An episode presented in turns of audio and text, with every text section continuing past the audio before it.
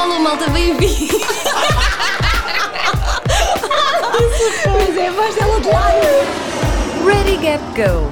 Histórias de quem fez e não deixou para amanhã. Olá a todos e muito bem-vindos de regresso ao Ready Gap Go. Estamos tão contentes de estar de volta depois desta pequena pausa para Natal, Ano Novo e agora para confinamento, porque é verdade, metade da dupla do vosso podcast preferido está agora confinada em casa com um teste positivo à Covid. Um, estou a gravar isto neste momento debaixo do meu edredom, mas nem isso para o nosso regresso. A Marta esteve uh, nos estúdios do público a aproveitar os últimos dias de liberdade e foi à conversa com o Duarte Delgado, um membro da Associação Gap Year Portugal, que fez um Gap Year em 2019. Este Gap Year levou a vários sítios, incluindo a Roménia, onde ele andou a play pela primeira vez e desde aí nunca mais parou. O Duarte é um colecionador de histórias mirabolantes, como vão poder ouvir neste episódio, e ele traz-nos também uma mensagem super importante sobre dever cívico, agora que estamos nesta altura das presidenciais. Porquê? O Duarte, em 2019, regressou da Roménia à Boleia em tempo recorde, apenas numa semana, de propósito para estar em Portugal a tempo de votar nas eleições de 2019. Eu, como vocês estão a ouvir este episódio a posteriori e como não estive na entrevista, até posso ser mais objetiva e dizer que é realmente um episódio muito bom. O Duarte tem muita, muita coisa para contar e a Marta eh, é uma entrevistadora espetacular que segura o barco maravilhosamente bem, tal como fez durante a primeira temporada toda. Por isso, esperemos que gostem, estamos super contentes de estar de volta e, apesar de agora termos que gravar à distância, continuamos a contar com vocês para vos trazer as melhores histórias sobre gap years feitos por portugueses.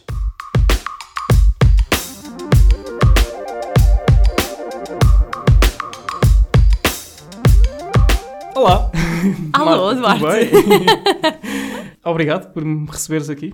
Claro, Obrigado, sempre. Rita, também. Por... Rita, que está em casa, não é? Infelizmente, como sabem, malta, isto, a Covid chega a todos, não é? E pronto, digamos que já tivemos a nossa primeira baixa, não baixa confirmada, mas tivemos a nossa primeira baixa. Portanto, neste momento estou só eu aqui ahm, no estúdio com o Duarte, ele que neste momento faz parte também da Associação Gap Year Portugal, do Departamento de Marketing, mas não é disso que nós vamos falar aqui hoje. Vamos falar sobre o teu Gap Year e como é que surgiu o Gap Year na tua vida, Duarte. Olha, Marta, a primeira vez que ouvi falar de Gap Year, do conceito, foi também o primeiro momento em que ouvi falar da Gap Year Portugal. Porque a Gap Year Portugal tem uma parceria com a minha faculdade em que eh, dão uma bolsa de Gap Year a, a um estudante finalista da e qual é, a licenciatura. tua, qual é a tua É faculdade? a Nova SBE. Nova SBE. Ou foi? Foi. Na altura.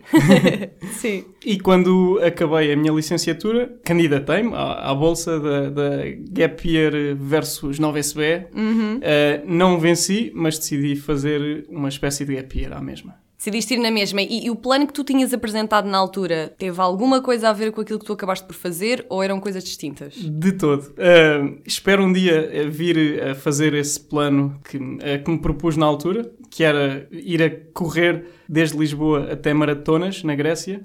A correr? Sim, durante uh, 10 meses, coisa, coisa pouca. Calma, calma. Mas porquê, a, um, porquê a correr e dois, porquê de Portugal até à Grécia? É assim, na altura acho que me fazia algum sentido. Agora começo a pensar nisso, se calhar não Já não. assim tanto. Não, mas eh, correr sempre foi uma forma que eu, que eu usei para explorar tanto a minha cidade como, como os sítios onde, onde, para onde viajo e queria fazer assim uma ode às maratonas, fazendo várias maratonas até maratonas, desde Lisboa. Mas, ou seja, a ideia inicial era. Tu, tu já tinhas, fizeste um. Calculo eu que tenhas feito um trabalho prévio a ver quando é que Ah, existia maratonas eh, em cada um dos sítios? Ou é algo que costuma acontecer com alguma frequência? Eu sou uma naba nas maratonas, ok? É algo que costuma acontecer com alguma frequência mais ou menos na mesma altura? Ou co- como é que. É assim, é funciona? o meu objetivo seria ir a correr e não, não tinha de fazer várias maratonas, era ir correndo 25, 30 km por dia, uh, uma maratona são 42, e ao fim desses 10 meses acabaria por fazer os 4 mil e tal, ou 6 mil, já não me lembro bem, quilómetros entre Lisboa e a Grécia, e Atenas, basicamente. E, existem várias maratonas por todos os países da Europa oficiais ao, ao longo do, do ano, ma- mas eu à partida faria algo por mim mesmo, com, com as minhas com a minha mochila, com, com quer seja a minha roupa, os- o meu computador, as minhas fotografias, porque depois o meu, o meu objetivo era não só fazer a, a tal corrida desde Lisboa até Maratona, era uma corrida contra mim, eu não, não tinha de chegar lá em 10 meses, podia demorar 12. vá. Sim.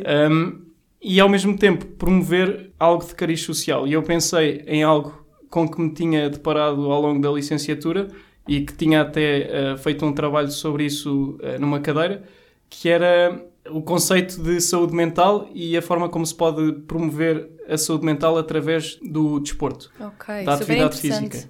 E por isso ia, ia ao longo do caminho parar em uh, organizações que trabalham com, com pessoas com deficiência mental ou psicólogos, psiquiatras, e a ficar um bocadinho a, a, saber mais sobre o que é que se faz nesses países, por onde eu passaria, para promover a saúde mental através do desporto. Bem, isso é uma ideia bem gira. Eu espero que, de facto, no futuro tu consigas mesmo concretizar, concretizar isso. Há algum plano para, para quando? Alguma hum, data? É assim, tendo em conta que não corro ativamente há algum tempo, eh, neste momento não. Mas não há data, mas se não fizer isto, hei de fazer outro. Eh, um dos meus grandes objetivos de vida também é correr uma maratona em todos os países do mundo. Por isso, se eu não puder promover a, saúde mental através do desporto fazendo uma corrida de Lisboa à Grécia, posso fazer através de uma corrida, eh, uma maratona por cada país do mundo. Bem, isto malta, para quem não conhece o Duarte, ele tem, eu nem sei enumerar quantas histórias é que ele terá, se calhar a correr em vários sítios, mas eu sei que tu tens uma muito particular, não é? Eh, na Rússia. Foi em Moscou? A história do, da corrida no metro, sim, não sim, é? Sim, sim, uh, de facto, uh, sim, né, quando estive a fazer Erasmus, um intercâmbio durante a faculdade em Moscovo, propus-me com um colega, com um amigo meu uh, holandês, a, a sermos, batermos o recorde do Guinness do tempo mais rápido para visitar todas as estações do metro de Moscovo. Ah, são... Malta, estão a ouvir isto? É correr por todas as estações de metro de Moscovo, que são quantas, Duarte? Na altura eram 205, entretanto 205. já são mais, um bocadinho mais.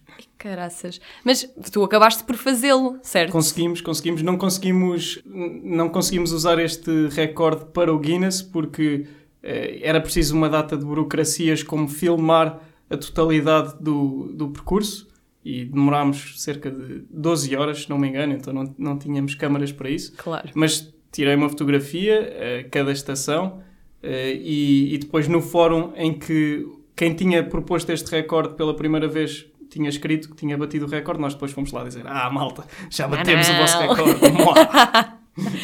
e a pessoa respondeu-vos, nem por isso? Não, acho não. que não. Olha, teria de voltar a ir ver, se calhar responder, eu já não me lembro. Mas diz uma coisa que isto, é, esta história para mim é super curiosa, só de te imaginar a correr de estação para estação, e eu penso que eu até já te fiz esta questão, mas para ser sincera já não me lembro bem da resposta, que é, na prática, o que é que isto quer dizer? É, tu entravas no metro, imagina, saías, ias até lá fora e corrias até à próxima, corrias... Não, Onde é que felizmente tu... não. Okay. Um, o, os momentos em que mais tínhamos de correr era quando tínhamos de mudar de linha. Porque o conceito de visitar todas as estações do metro de Moscovo era sair da carruagem para, um, para a plataforma em si.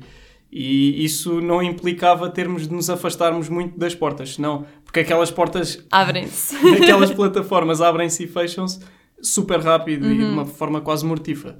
Por isso era mesmo só sairmos, voltarmos a entrar.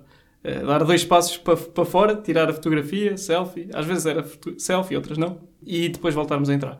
Ok. Um, mas, no entanto, quando tínhamos de mudar de linha e, e, tínhamos, tínhamos feito um trabalho de casa super extenso para conseguir descobrir qual é que era o percurso mais o percurso ótimo uhum. em que tínhamos de nos mudar de linhas menos vezes, em, porque havia momentos em que tínhamos de fazer quase a linha toda de volta, porque há partes que não têm ligação no, no fim das linhas. Por certo. isso, imagina que vais até Odivelas, por exemplo, cá em uhum. Lisboa. E depois, para voltar para trás, tenho de fazer a, a, linha de a linha amarela outra vez, pelo menos uma parte, até mudar, quer seja no Campo Grande, onde quer que seja. Ok. Questiono-me se há pessoas que estão a ouvir este podcast daqui a 10 anos, quando espero eu o metro de Lisboa já está finalmente. E este o quê? Odivelas? Mas depois do Odivelas já surgiram XYZ. Exato. Não, mas isso parece-me incrível. E já pensaste fazer isso aqui, aqui em Lisboa? Já pensei nisso.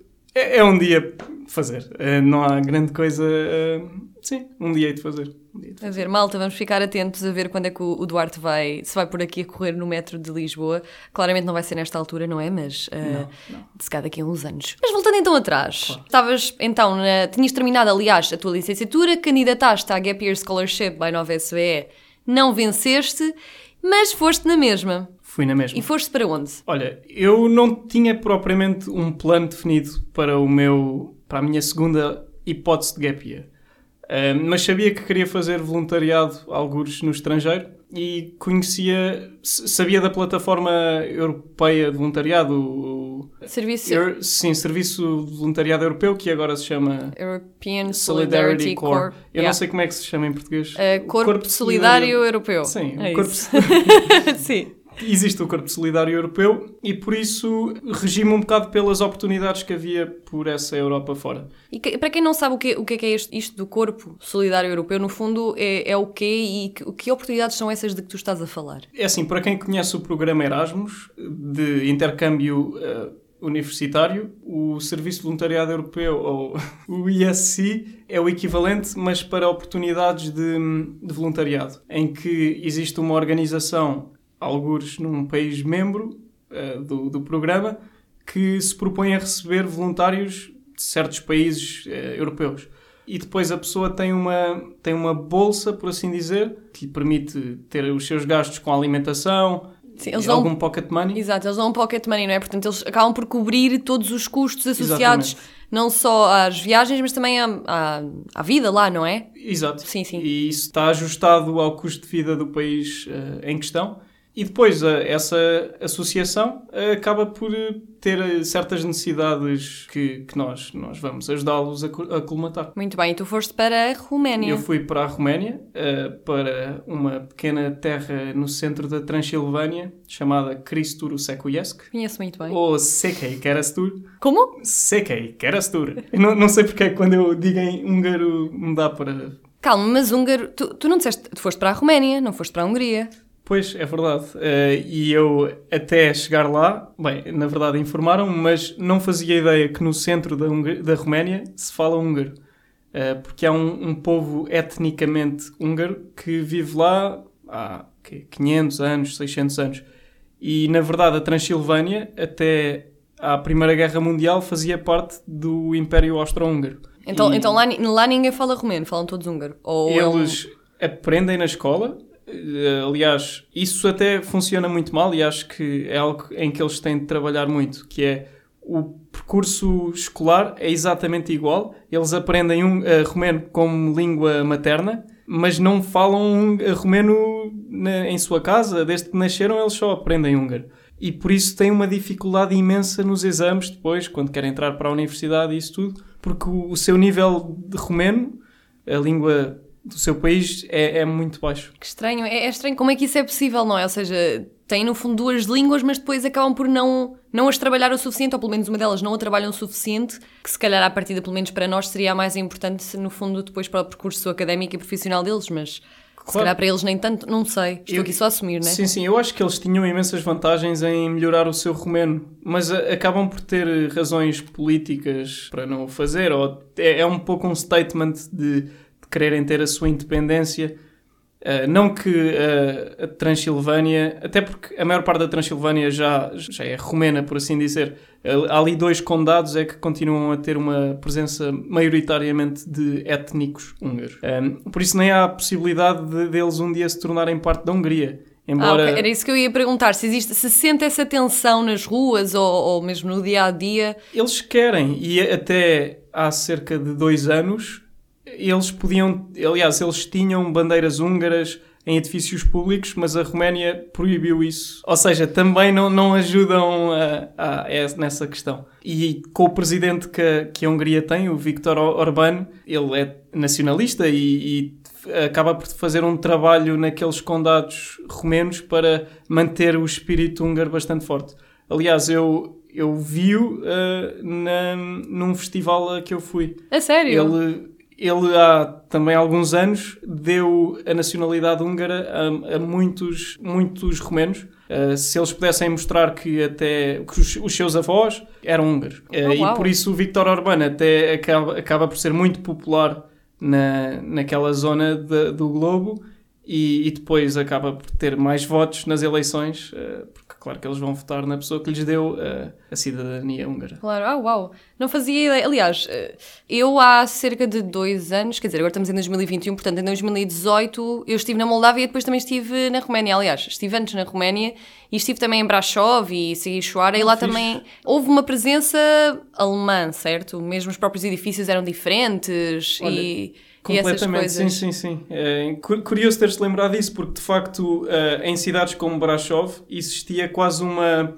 Havia três partidos, por assim dizer, ou três etnias principais, que eram os étnicos romenos, os saxões ou alemães e os húngaros. Depois ainda existem os ciganos, que eram, era, era um povo que eu gost- com quem eu gostaria de ter trabalhado, eh, porque quando se pensa em Roménia é, é, um, é, um, é um pouco um problema, na verdade. Eh, Quando em Portugal tu pensas em Roménia, só pensas praticamente no Drácula e nos ciganos. Eh, E de facto existe, existem muitos. eh, Existe também um, um- existe seg- segregação desse povo por parte do- dos romenos europeus, por assim dizer. E só que como na cidade onde eu estava havia a temática da, da etnia húngara contra a romena, o- a problemática dos ciganos era um bocadinho posta de parte. Ou Ok. do povo Roma, como eles chamam. Sim, lá. sim, sim. Ok, havia outras prioridades no fundo. Sim, sim, sim. Tu foste para lá durante seis meses e no fundo o que é que tu foste fazer? A minha função principal na, na associação onde eu estava, eh, que era a Associação Juvenil da Transilvânia, Ok. Associatia de...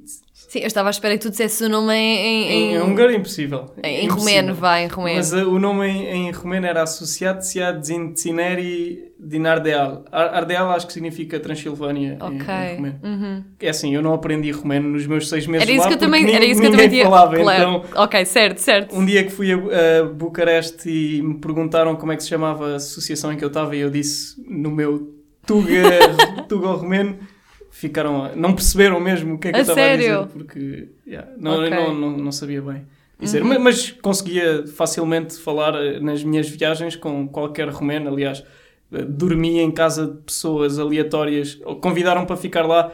Eu e o meu amigo Gonçalo não falávamos romeno, ele não falava inglês, nem falava uma mistura de alemão que eu não falo com italiano, mas conseguíamos falar Conseguiram entender-se. Tive conversas super profundas com, com senhoras que me deram boleias sobre bolos e sobre So- sobremesas. Pronto, era a profundidade É, não, é eu, eu, agora, eu, eu- estava agora a olhar para ti e a pensar assim, como é que ele conseguiu ter conversas profundas se não falavam a mesma língua? Ok, certo, eram conversas sobre bolos. Sobre papanashi, que Papa- recomendo muito. Ai, isso é tão é muito bom. Isso É tão delicioso. bom. A melhor coisa que eu. Eu acho que é das coisas que eu, que eu guardo com mais carinho, mas eu comi foi na Moldávia, eu acho que não cheguei a comer na Roménia. Pá, isso é tão. É, é delicioso. Se alguma vez forem àquela zona, provem papanashi. Sim, recomendadíssimo, recomendadíssimo. Então pronto, tu estiveste lá então nessa associação juvenil. Sim, eh, era uma esse associação juvenil e eh, a minha função era promover as tradições rurais da Transilvânia através de vídeos, de artigos eh, para um blog. Isso tornou-se um bocadinho difícil porque normalmente eh, nós éramos acompanhados por um voluntário húngaro, só que nesse ano não houve voluntários húngaros, então tivemos de improvisar um bocadinho Ok. e só, só íamos ter com, por exemplo, os pastores ou com eh, alguém que fazia pão eh, de uma forma tradicional, quando havia alguém da associação disponível. Qu- Quando eu digo voluntários húngaros, era mesmo da, da Hungria país. Como estes projetos europeus funcionam é a organização que recebe só precisa, só, só está disposta a receber pessoas de certos países de cada vez. Certo. Por exemplo, no meu ano era de Portugal, Espanha, Letónia e Itália. Não sei o que é que a Letónia estava ali a fazer, não tem nada a ver com os outros países. Pá, por algum motivo escolheram. É verdade. E, e também de- da Hungria. Como era um, um local em que estavam, estavam muito dependentes de quem falasse húngaro, porque eles não falavam, por um lado, romeno e inglês também muito pouco, precisavam desse tipo de voluntários que, que pudesse fazer de middleman. Mas no meu, no meu ano não foi possível, por isso o que fizemos muito para além deste, destes vlogs e vídeos e fotografias foi ajudar eh, a associação em, ahm, em campos de férias, em eventos com, com jovens e dávamos um bocadinho o nosso testemunho enquanto estrangeiros e ensinávamos-lhes inglês. Às vezes era só para praticar inglês E acho que aí acabei por fazer um bocadinho mais de impacto do que com os vídeos em si. Aí é que sentiste verdadeiramente que estavas a ter impacto com, com a tua presença, com a tua ação? Sim, sim, sim. Especialmente no último campo de férias a que fui. Os miúdos uh, gostavam imenso de estar connosco porque é, é, a pessoa que vem de fora e eles, especialmente agora com, com os jogos de uh, videojogos como Fortnite e assim, acabam por uh, já, já ter um inglês um bocadinho melhor e, e, depois, como eu também sei um bocadinho sobre esses jogos, um, incentivo-vos a assim. falarem sobre isso e eles depois querem falar mais. E com alguns miúdos eu tentei fazê-los ver a importância de saber falar várias línguas. Neste caso, o húngaro, o romeno, porque o romeno é muito parecido com as outras línguas latinas. É muito parecido com o italiano, mas também tem parecenças com o espanhol, com o português, com o francês. Por isso eles só vejo vantagens a eles aprenderem. Exatamente. E então eu acho que de, plantei um bocadinho a ideia de que mais valia esforçarem-se um bocadinho e eles até concordaram. E o vídeo era algo, era uma característica, uma skill que tu já tinhas antes ou no fundo foi uh, a situação, o momento que, que acabou por, uh, por explorar uh, essa tua vertente de videógrafo? eu, eu acho que, especialmente em relação às viagens, eu sempre. O meu, o meu bicho pelas viagens cresceu muito através dos vídeos de YouTube que eu via. para aí há, okay, há seis anos, sete anos, comecei a inspirar muito através dos vídeos. E por isso, quando comecei a, a, ter a oportunidade de viajar, pensei logo em ter uma câmara para, para poder mostrar também ao, a, aos outros destinos que à partida não seriam assim tão comuns uh, para, para poder inspirar as pessoas. Isto quer dizer que tens um canal do YouTube? Tem, é verdade, tenho, tenho um canal que, que alimentei um pouco quando estava lá na Roménia e tenho muito conteúdo ainda por mostrar. Uh, fiz assim uma pausa, fiz um, um gap year de, um gap year nos do canal do YouTube. Um, uh, eh, mas, mas para 2021 quero muito publicar lá. Até vou fazer um rebranding ao canal. Oh, uau! Uh, é verdade. Neste Como, momento qual é o nome do canal? Duarte Delgado, é okay. o meu nome mas acho que vai, vai ter um nome diferente. Vai ter um nome diferente? Ok. Malta, quando, quando soubermos o novo nome, vamos partilhar convosco para que possam assistir uh, às aventuras gravadas uh, do Duarte, porque tu aventuras tiveste uma data delas. Sim. Porque tu és daquelas pessoas que mete uma ideia na cabeça e vai.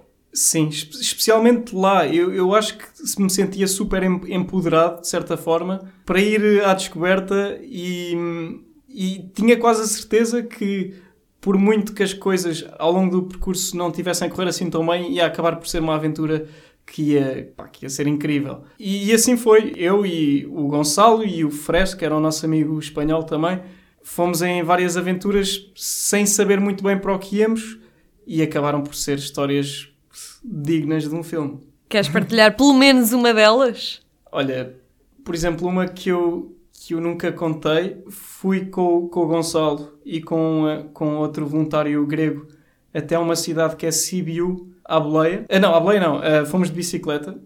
Lá a associação dava-nos umas bicicletas de, de, cidade que não, não eram de todo feitas okay, para, para, ciclar 200 km. Por isso não, não lhes contem, por favor. Ok, vai, fica aqui entre nós, fica aqui entre nós, malta. Mas lá fomos, desde Cristo Secuiesc até Sibiu, que é uma cidade também muito bonita, de origem saxã.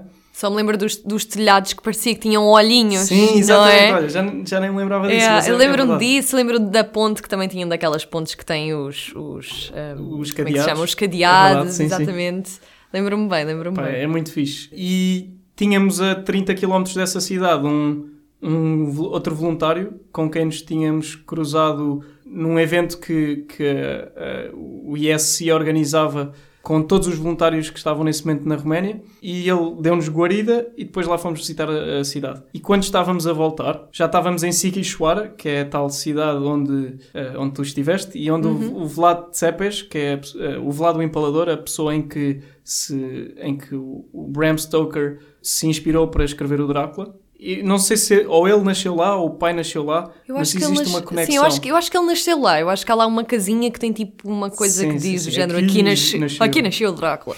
uma coisa assim do género, sim. E estávamos a, a, entrar nessa cidade e o Gonçalo ia um bocadinho mais à frente e de repente eu deixei de o ver. E andei um para a frente e para trás, nunca mais o encontrava. E de repente, passado cerca de 15 minutos, vejo-o acompanhado por dois dois, dois homens grandes. Ok. Um, e eu pergunto-lhe, então, o que, o que é que se passa? Ele, ah, está tudo bem, está tudo bem.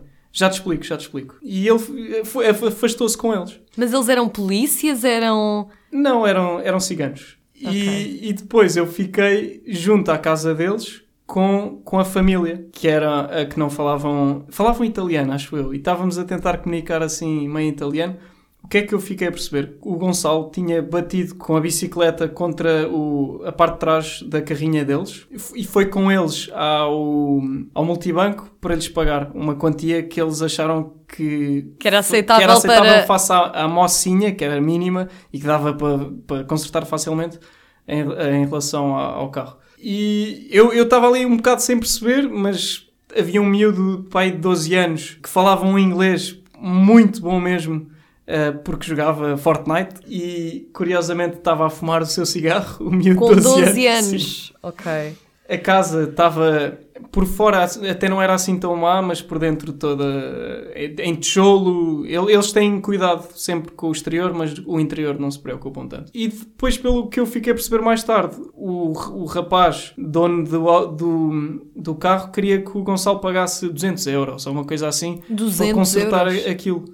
O que é que se tinha passado? O Gonçalo ia a, a- a ciclar, de repente veio um carro da, da escola de condução, super próximo dele, ele teve de se desviar e o carro que estava no passeio era aquele carro e olha, por acaso chocou contra ele. Ainda ficou eh, todo esfolado e... Mas nada de mais, não bateu com a cabeça nem nada. O mais esquisito foi que depois o, esse senhor queria que nós lhe, lhe falássemos da, da música portuguesa e Que giro. pusemos eh, David Carreira a tocar. Não Eu não e ficámos ali a, a dançar com os ciganos. De toda a música que vocês podiam ter colocado, colocaram. David. Eu, eu não poria David Carreira. Pronto.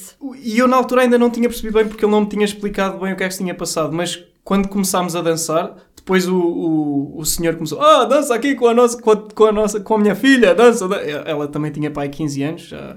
Muito estranho não, não dançámos com ela, claro. Era arranjinho. Uh, um bocadinho, se calhar. Uh, e depois começou, com, com o dinheiro que o Gonçalo lhe tinha dado, começou a lançar para o ar por nós estarmos a, a dançar e dizer: Ah, toma aqui, 15 lei, 15 lei, toma. E epá, eu ach- achei isso um bocado desrespeito. Ok. Porque, Não, to- não estava nada à espera de desfecho, eh, deste desfecho, aliás. yeah. Foi curioso, foi curioso. Mas diz-me uma coisa, eu, tópico sensível, e tu próprio há bocadinho também disseste que, que não, não chegaste a trabalhar com a comunidade cigana, mas dos teus encontros, eu não sei se este foi o único ou não, mas dos teus encontros com, com pessoas da comunidade cigana, tu achas que existe, ou seja, o estereótipo que a maior parte das pessoas tem face à comunidade cigana, eu acho que é diferente daquilo que se pensa em Portugal, eh, especialmente. Porque o problema dos ciganos na Roménia é principalmente de pobreza. Eles são muito pobres mesmo. Eu não me deparei com, com ladrões, ne- nem nada disso. Eh, chegaram chegaram a, a pedir, miúdos, a pedir dinheiro no, no comboio, eh, quando perceberam que eu não era nem, nem eh, romeno, nem húngaro-romeno. Uh, começaram a pedir dinheiro hum, porque pá, eles, eles precisam. Uh, houve um dia também que nós nos perdemos no meio da, da- das vilas e depois eles queriam dinheiro para, para nos explicarem o caminho de volta, mas é porque são muito pobres e, e é a forma que usam de fazer um dinheiro extra. E são muito segregados pelo povo romeno. Um, e aliás, ele, os romenos tentam-se demarcar muito do povo cigano porque dizem que internacionalmente lhes dão uma, uma dão mau, um, Dão uma má fama. má fama ao país. Mas é, é um, é um tópico muito complicado e eu, eu não trabalhei diretamente com eles, mas conheci voluntários que estavam noutras zonas do país e que trabalharam e disseram que é, é, é uma miséria, é uma tristeza mesmo. Um francês estava numa comunidade que, pá, é um, é um bairro de lata total em que tem problemas com a droga, com, têm filhos muito cedo mesmo e não existem, não, não existem também incentivos para o governo fazer algo em relação a essas não, comunidades. não, há, não há apoios estatais, Não, nem, muito nem poucos, subs- muito se poucos. calhar subsídios há poucos ou, ou nenhuns, não é? Eu acho que Pois, Eh, novamente, é, é um, é um tema sensível e eu acho que acaba por ser provavelmente, e estou eu aqui a falar sem, sem todo o conhecimento do mundo, como é óbvio, não, não, não tenho muito conhecimento na área, mas eu tenho noção de que acaba por ser um, um problema transversal a muitos países, incluindo Portugal, que há uma falta de cuidados, uma falta de apoios, se calhar. Não é bem essa rejeição, não é? Mas no fundo é exclusão. No fundo, o que acaba por ser não é nada mais do que exclusão, não é? O que acaba por não, acaba por não facilitar a integração da comunidade cigana, nem também, nem, nem, facilita, nem promove, no fundo, a inclusão. Bom, mas tu estavas a dizer então que tu, eh, nessa viagem, acabaste por ir de bicicleta, mas tu não andaste só de bicicleta, não foi? Portanto, eh, também andaste muito à boleia, se não estou em erro. Sim, sim, sim. Eu acho que eh, acabei por utilizar quase todos os meios de transporte quando estive na Roménia.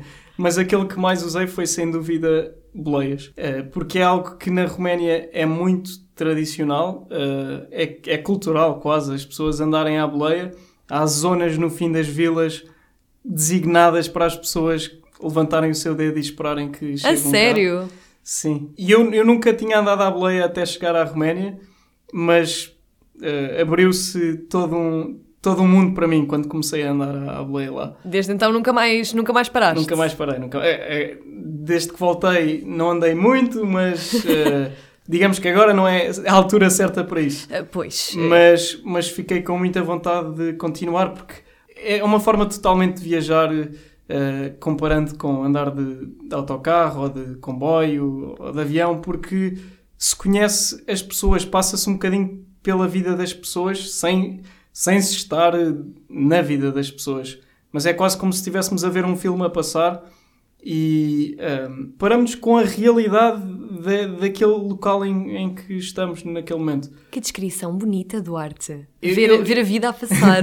eu lembro-me disto porque depois eu acabei por voltar da Roménia à boleia para Portugal e tive uma boleia de um, de um senhor uh, numa carrinha pá, dos anos 80, ou uma coisa assim e ele tinha um filho e ele ia levar o filho a.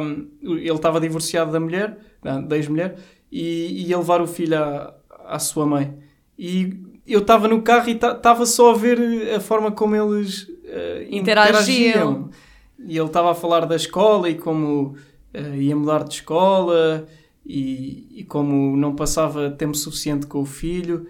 E achei engraçado, porque eu não fazia parte daquela vida, mas por, por breves momentos vi aquela vida a acontecer. Acho que isso é uma descrição muito engraçada. Eu acho que nunca tinha ouvido ninguém a descrever assim a arte de hitchhiking, mas acho que, que acaba por ser muito interessante porque de facto, é assim, eu com as minhas cinco boleias, acho eu que apanhei, acho que ainda consigo contá-las. Tive poucas experiências, eh, eu sou da opinião de que eh, é algo que toda a gente deve experimentar, mas claro, atenção, claro. Eh, não, não precisa de ser necessariamente para todas as pessoas. Sim. Tu dessas boleias todas, quantas boleias é que tu apanhaste para chegar até Portugal? Tens noção? Eu, eu de, de, da Roménia a Portugal, contei mesmo o número de boleias que tomei, já não me lembro exatamente. É, é, de repente estou a pensar em 24, mas não tenho a certeza. Mas está tá marcado. Eu tinha uma tableta, um, um cartaz a dizer Lisbon, Portugal, e usei-o desde o momento em que saí da porta de minha casa na Roménia até chegar a, a Lisboa. E, e, fui anotando cada país em que passava e que boleia que tinha apanhado nesses países. Ah, mas esticavas sempre Lisboa. Quase sempre, sim, sim, sim. Ok, e, curioso. E quando estava nas bombas de serviço, porque é um sítio bom para se apanhar, tinha sempre um pitch em que explicava: Olá, eu venho da Roménia, vou para Lisboa, Portugal, é de lá que sou. E então criava logo ali um, uma história que, que era mais apelativa. É assim, eu admito que não estava com o melhor aspecto, nem com o melhor cheiro, Ai, e foi piorando ao longo dos oito dias que demorei, ou nove dias. Demoraste uma semana foi, apenas? Foi muito rápido. Foi mesmo. super rápido. Foi super rápido. Porquê? Porque eu tinha alguma pressa. Porque eu uh, queria chegar a tempo de votar nas eleições. Ok, isto, um, foi, isto foi em 2019? 2019? Ok. Sim, em setembro de 2019. Eu saí de lá no, alguns nos dias 20 de setembro e as eleições eram no dia 5 ou no dia 6, não me engano, de outubro, uh, e por isso queria chegar antes disso. Entretanto, descobri que ia haver um, um documentário do Maluco Beleza sobre, via sobre uma viagem do João Amorim com, com o Rui Unas e com o Marco. Ah, Guatemala? A Guatemala. Ok, e, sim, sim. E decidi inscrever-me e por isso tinha ainda menos uns dias para chegar. Então calma, tu estiveste nesse. Eu, eu consegui, acabei por conseguir ir ver. No. Calma, Calma, para Espera, tudo. tu estiveste lá? Eu estive lá. A sério? Juro. Eu estava lá. A sério? Juro. Uau! Ai, Olha, que engraçado. Yeah. E acabámos por nos conhece- conhecer um, men- Pois um mês depois, Um- quando entrei para a Gap Year Portugal. Que giro. Adoro, adoro, que se... agora, adoro que seja agora, em 2021, que, que Nos estamos, apercebemos que nos disto. apercebemos disto. Bom, ok, Ei, yeah. cena. Lá está, tu tinhas então essa ideia, essa vontade de chegar a tempo das eleições e chegaste ma- mais do que a Cheguei tempo? ainda com ou- dois ou três dias. Com dois ou três- sim. ok. Eu cheguei no dia em que, que- em que era o Paris Chibalba. Cheguei às 4 da tarde, se não me engano, e depois aquilo foi às 7. E a minha última boleia foi de um dos fundadores da Iniciativa Liberal. Por isso, achei curioso que acabou por, eh, por ter tudo a ver com, com o objetivo da- das minhas boleias até Portugal. Que giro. E tu, obviamente que a todas as pessoas tu dizias qual o teu objetivo de chegar ou... Sim, foi um bocadinho por aí. Já não sei como é que surge. Aliás, acho- até acho que ele me perguntou diretamente: Ah, então e, e vais votar? Ou, ou uma coisa assim. Se calhar nesse- no caso dele nem fui eu que comecei a conversa, mas, mas depois lá, lá surgiu. E foste votar. E fui votar, fui votar. Eh, Enquanto estava na Roménia, também consegui votar nas eu- eh, eleições europeias. Eh, tive de fazer 300 km também à boleia para conseguir votar, porque tinha de ser na, na Embaixada de Portugal em, Bu- em Bucareste. Acabei por fazer um vídeo sobre isso, publiquei no YouTube e adorei ver o feedback das pessoas e acho que consegui incentivar pá, duas pessoas a ir votar nessas eleições e senti mesmo, mesmo bem por isso. Ah, eu espero que mesmo com, com este episódio, que vai sair antes das eleições, estejamos aqui a falar deste assunto e que também acabe por incentivar ah, o resto da malta a ir votar, não é? Isto acaba também por ser um apelo. Ah, tu considera- consideras que é importante votar, não é? Senão não terias feito Sim, esses quilómetros dúvida. todos para votar. Especialmente quando, eu- quando eu estava lá na Roménia, sentia-me tão grato por estar a participar num, num, num programa europeu.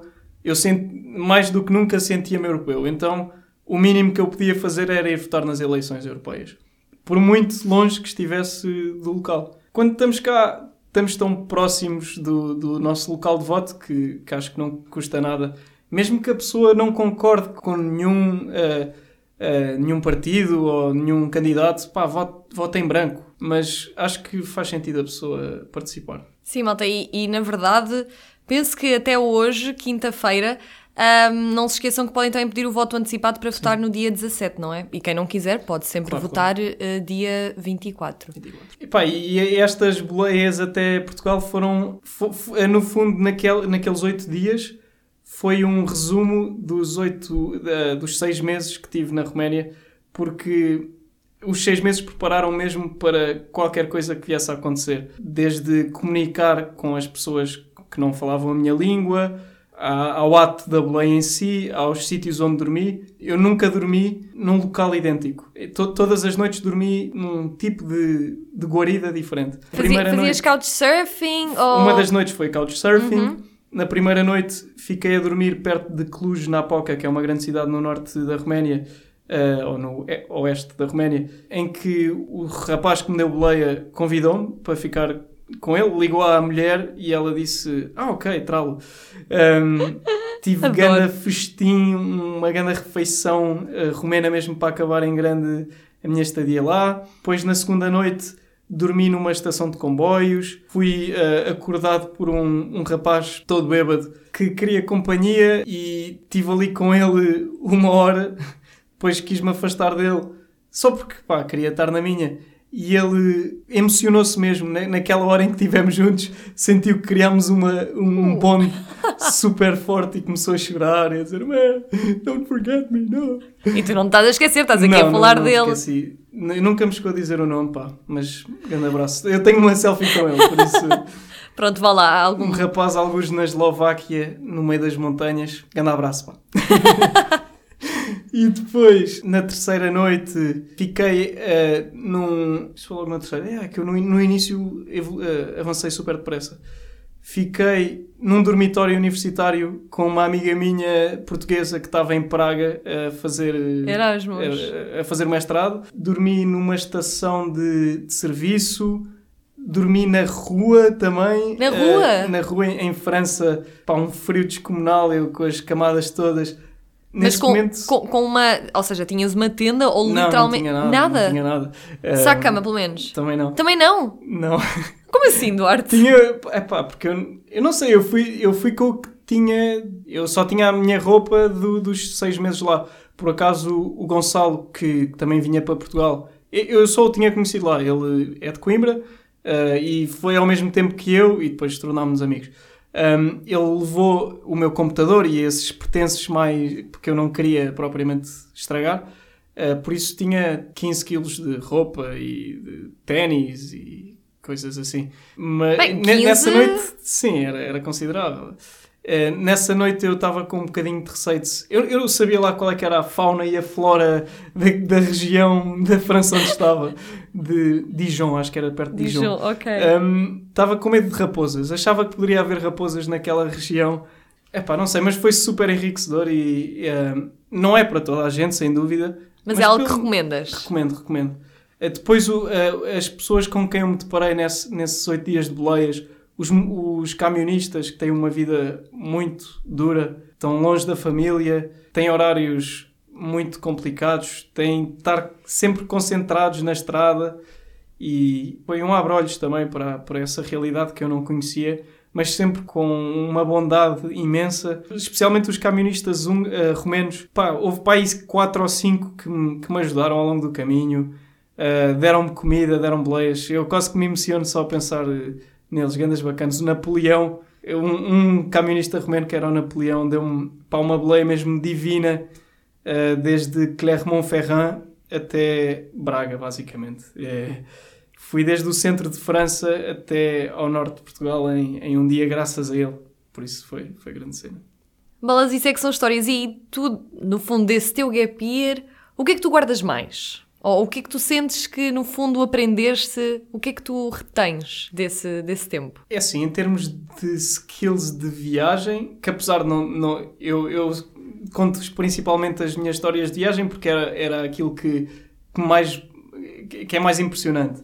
Uh, mas e- as minhas viagens na Roménia eram principalmente ao fim de semana ou quando tirei férias, por isso a maior parte dos dias eu estava na, na vila a editar vídeos ou a filmar ou a ajudar as crianças. Mais do que por acaso as skills de as skills de trabalho que ganhei, que até foi ótimo ter de trabalhar com, com pessoas de, vários países, embora eu felizmente já tinha tido essa oportunidade quando fiz Erasmus e mesmo na Nova eh, há muitos alunos estrangeiros, por isso conseguimos trabalhar com eles. Eh, mas em termos de skills em viagem, mas não necessariamente só para viagem, epá, aprendi mesmo muita coisa que quero voltar a usar no futuro. Eu não digo necessariamente que volto a fazer um gap year, mas quero fazer uma viagem de longa duração, duração sem, sem dúvida. E agora vou muito mais preparado e, e especialmente mais aberto, N- não só com skills de sobrevivência, ou quer que seja, mas eh, disposto a fazer em- embrace da, da cultura para onde vou. No fundo, abraçar, Abraçar. abraçar. a cultura, não é? Sem dúvida. Muito bem. Quem te quiser seguir, então, pode procurar. O meu nome, Duarte Delgado. O meu canal de YouTube à partida vai se passar a chamar Somewhere Ever. Some, somewhere. Somewhere Ever. Eu, Ok. epá, é um bocado difícil dizer. Somewhere. Yeah, oh, some- Porque é somewhere, wherever. Não interessa bem onde é que estou, mas é algures. Em português, somewhere ever. Somewhere ever. Muito bem, Duarte, agradecer-te eh, então por teres vindo. Obrigado, Foi Marta. muito, muito nice estar aqui à conversa contigo. Malta, eh, não se esqueçam, votem. Eh, faltam poucos dias. Nós, como cidadãos ativos que somos, jovens proativos, e nós também, enquanto Gap Year Portugal, não poderíamos deixar eh, o nosso apelo. Nós que tanto defendemos uma geração mais, uma geração mais proativa, mais consciente, mais global. Uh, faz todo o sentido uh, que votemos de acordo com as nossas crenças e com, as nossa, com a nossa ideologia e aquilo que nós queremos então ver para o nosso país. Portanto, não se esqueçam, votem, continuem também desse lado a ouvir e até à próxima!